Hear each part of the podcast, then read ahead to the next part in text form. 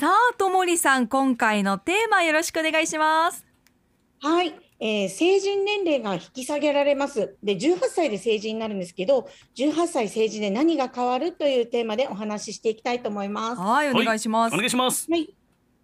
実はですね、今年の4月から成人年齢が18歳になるっていうことご存知でしたでしょうか？あ、そうですよね。うんはい今年の4月か。うん。そうなんですよ。で、まあ、世界的にもまあ18歳が成年年齢とする流れが主流となっていることも踏まえて、まあ、あの若者の自己決定権を尊重し、まあ、積極的な社会参加を促すということで、成年年齢を18歳ということになってくるんですね。うんうんはい。はい。なので、まあ、4月の、今年の4月の1日時点で18歳になっている方は、もう4月1日から成人という形になりますし、あー。4月の2日以降に誕生日を迎える方は、その18歳になった時点で成人っていう形になります。なんかね、私たちは20歳で成人っていうのがずっと長かったので、ちょっとピンとこない部分っていうのもね、あったりすると思うんです。そうですね。はい、はい。そうですね。はい。で、まあ、この18歳で成人を迎えるということで、まあ、何が変わるかっていう2つポイントがあります。まず、1つが父母の親権に服さないっていうところがあるんですけれども、はい。例えば住む場所とか進学とか就職もこれまで未成年、まあえっと、20歳未満の場合は親の承諾が必要だったりしたんですけれどもあそうだ、はいはいそうなんですよ、まあ、これからは18歳を超えた方であればあの父母の同意もなく自分の意思で決めることができます。はい。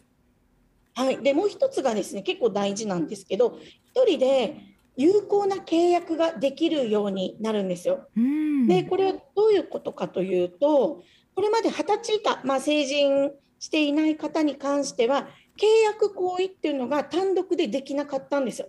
例え。ば、はい、あの携帯電話の契約とか、うんうん。まあ、アパート借りる契約だったりあとクレジットカード作ったりとかですね。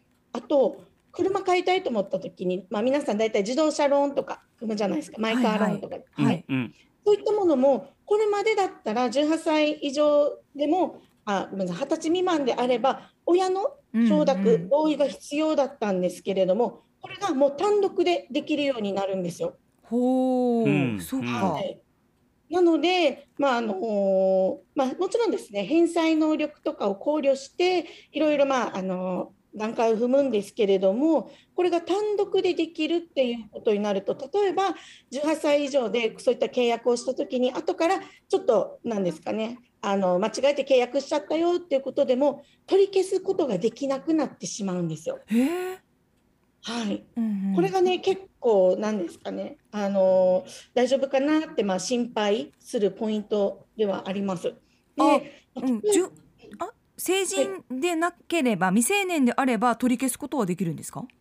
今までだったら、えっと、4月1日までは、例えば18歳以上で20歳未満の場合は、契約をした場合も未成年者の契約ということで取り消すことができたんですよ。あえーうん。うんはい、これまあ親の同意がなく単独でやった場合ですね。あ単独でやった場合取り消すことができる。ね。ほうほうはいはいはい。なので、まあ、18歳以上で20歳未満の時に、親の同意があって契約したものに関してはそのまま有効になるんですけれども、うんうん。まあ、無断で自分だけでやってしまった場合は、それはもう全部取り消しができたんですけれども、4月1日以降は18歳以降になってしまうと、こういったものが全部単独で行えることになるので、親御さんの同意がない契約でも取り消すことができなくなってまいます。まあ、成人として親と同等の能力があるとみなされるということですねうんそう。ですね。はい。なので、これで結構やっぱ心配なのが、まあ、悪徳商法とかうんなんかあった時に、ね、やっぱりまだ判断能力が低いっていうふうに見られて、ちょっとね、おせおせでなんか契約されたっていうことでも、これがもう取り消さなく、取り消せなくなってしまう。うわーそうか。っていうのがうんちょっと心配ですね。そうですはいね。うんうん。そうなんですよ。まあ、これまでまあ20歳未満だと、まあ、父母の同意のない契約を取り消すことができたのが、これが有効になるので、その隙を狙ってしまわれそうだなって、はい、考えております。うん。なので、もううん4月1日以降、18歳以上は契約を取り消すことができなくなるので、まあ、注意してほしいんですけれども、これもですね、やっぱり政府としても、小中高等学校における消費者教育の充実ということで、うんあのうん契約の重要性とか、消費者の権利責任とか、そういうのをしっかり授業で教えてくださいっていう指示も出ていたりですね。あと消費者契約法の改正ということで、消費者ホットラインの周知だったり、何かあったときはこちらに相談してくださいねっていうお知らせ、喚起も行っているという状況です。うん。ん。はい。まさにね高校卒業して、うん。で、えーはい。就職とか進学するタイミングの子たちがもう成人になるっていうことですもんね4月1日から。そうさまざまな契約出てきますもんね。ねえ、うんねえ。やっぱりね、まあ、もう車買ったり、お家借りたりっていうところの契約が、あのまあ、単独でできるっていうのはいいことなんですけれども、うんうんやっぱりその隙を狙われてしまう可能性があるっていうのは、うんうん要注意だなっていうふうに考えています。うん、このラジオを聞いている保護者の方が、あい子供と話し合いしないとなと思う方もたくさんいらっしゃると思うんですけれども、うんまあご家庭ではいどんな点で気をつけていった方がいいんでしょうか？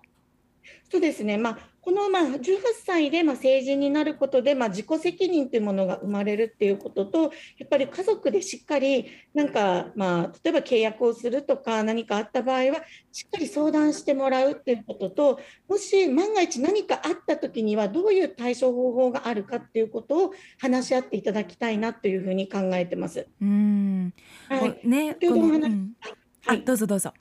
あごめんなさい。はい。先ほどお話になった、まあ、消費者ホットラインの方ですね、まあ、いろいろな形で消費者の窓口っていうのもありますので、なんかちょっと騙されてしまったのかなっていう時には、そういったところに相談をするであったり、まあ、騙されるとかそういうのはなかったとしても、ちょっと返済能力をオーバーしたような契約をしてしまった場合は、うん。あの親御さんとやはり協力してもらいながら、どういうふうに対応していくかっていうところも含めて、しっかり話し合っていただく必要があると思います。うん、また中にはこう高額なねあの契約をしてしまったということで親になかなか言えないっていうねあの若者もいると思うんですがそういう時も消費者ホットラインがいいんでしょうか？そうですね、消費者ホットラインの方で、まあ、相談はできるんですけれども、実際、これがちょっと厳しいところで、うん。そのまあ、契約の内容に悪徳性がないっていう場合は、しっかりまあ自己責任っていうところがついて回るっていうところなので、そこはやはりあの18歳成年ということで、まあ、自覚していただくことと、まあ、家庭と学校でしっかり教育してもらうっていうのがとても必要なことになると思います。うん、そうですね。はいこの返済能力こう見誤ってしまった場合に、じゃあそう、はいそうなってくるともう頑張って払っていくしかないっていう結論になってしまうこともあるんですね。そうなんですよはいそうですか。でなんかうん新生活始めるにあたって例えばアパート借りるとかうん車買うとはいかあるわけじゃないですか。うんうんでなんかアパートとか車とかで悪徳商法っていうのがあんまりパッと思いつかないんですけど、うんそうなんですよ。うんはい。どういうところで高額商品とかって契約してしまうリスクってあるんですかね？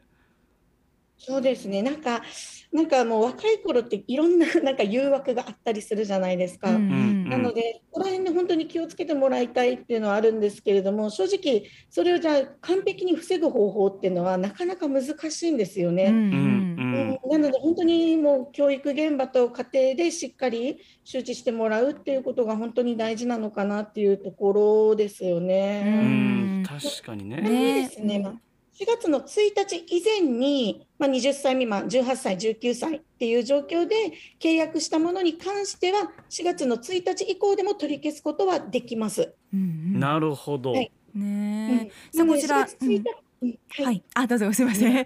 うん。あすみません。4月1日以降に、まあ、成人した、まあ、18歳を超えた後にまた契約したものっていうのは取り消すことはできないんですけど、うんまあ、4月1日以前に20歳未満で契約したものに関しては取り消すことができるので、うんうんその辺のちょっと、うん、タイムラインもしっかり確認していただきたいなと思います。そうですね。はい。うん。さあこちら、うん。ハッシュタグアップ738で皆さんから反応が来ています。五等分のプーチンさん、悪徳商法って気をつけていても相手は「はい」と返事するまで返さないから被害を受けた成人や未成年者それに対して罰する法律を政府が作って世の中の若者たちを守ってほしいまあ、そういう条件を変えた時に周りの大人のこう圧力みたいなものでねこれ入ってはないとダメなのかな帰れないのかなっていうような雰囲気があるっていうのはねちょっとあの事件の報告事例など見ていてもありますのでそういったかことがあるんだよってことをまず伝えて一緒に学ぶ環境を大人が作っていきたいですね。そうですね、はい、ちなみにですねこれに伴って女性の婚姻年齢も16歳から18歳に変更になります。はいはい。あ、これは逆に引き上げられたんですね。はい、引き上げられました。うん、はい。うん、で、あとお酒やタバコはどうなるかどう思いますか？うん、えっ、とお酒やタバコは二十歳ですよね。そうなんです。はい。まあ健康被害の懸念とか、はい、まあ依存症対策の観点から、こちらは従来の年齢二十歳。以降という形になっております。はい。ちょっとねあの年齢のまた差がありますか18歳からと20歳からというものがありますから気をつけましょう。はい、うん、セクシー切り株の海遊さん。クレジットカードイコール魔法かっこ錬金術のカードではないことをしっかり教えてほしいということですね。本当そうですね。あの、ね、大人の自分でもたまにクレジットカードを使いすぎて、はい、あれ今いくらだっけと思って明細見て驚くってことがありますので。うんうん、いやもうありますあります。ね、はい、あささっきともりさんがおっしゃっていた、うん、まあ若いうちはちょっと見栄がある欲があるっていうのは、クレジットカードとか確かに分かりやすい例かもしれないですね。そうですね。うん、使いすぎね。なんか出てきそうだな。なんかもう、俺がおごるよとか言って。バンバン使うやつとか。言ってしまいますね。今結構カードもあのリボ払いって実際自分の支払い負担は少なく見えて、まあ、しあの返済の総額はすごく大きくなってしまうっていうようなこともあるので、うんうん、ぜひですねこれも学校とまあ家庭でしっかりうん、注意しながら進めていていただきたいなっていうところですね。そうですね。しかもこの契約する会社によっては初期設定でリボ払いになってしまっていて、その設定を見落として気づけば、あれ？リボ払いになってるっていうケースもね、えー、多々あるというふうに聞きますので、その契約書をしっかり見るっていうのも私自分が18歳の時にできた記憶がないんですよ。自分の話ですよ。全くできないです。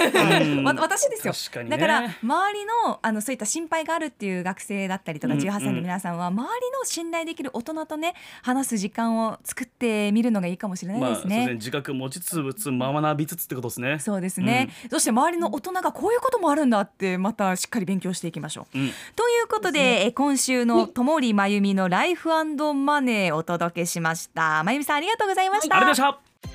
アップのポッドキャスト最後までお聞きいただきありがとうございました。生放送は平日朝7時から。FM921 AM738 RBC アイラジオ。県外からはラジコでお楽しみください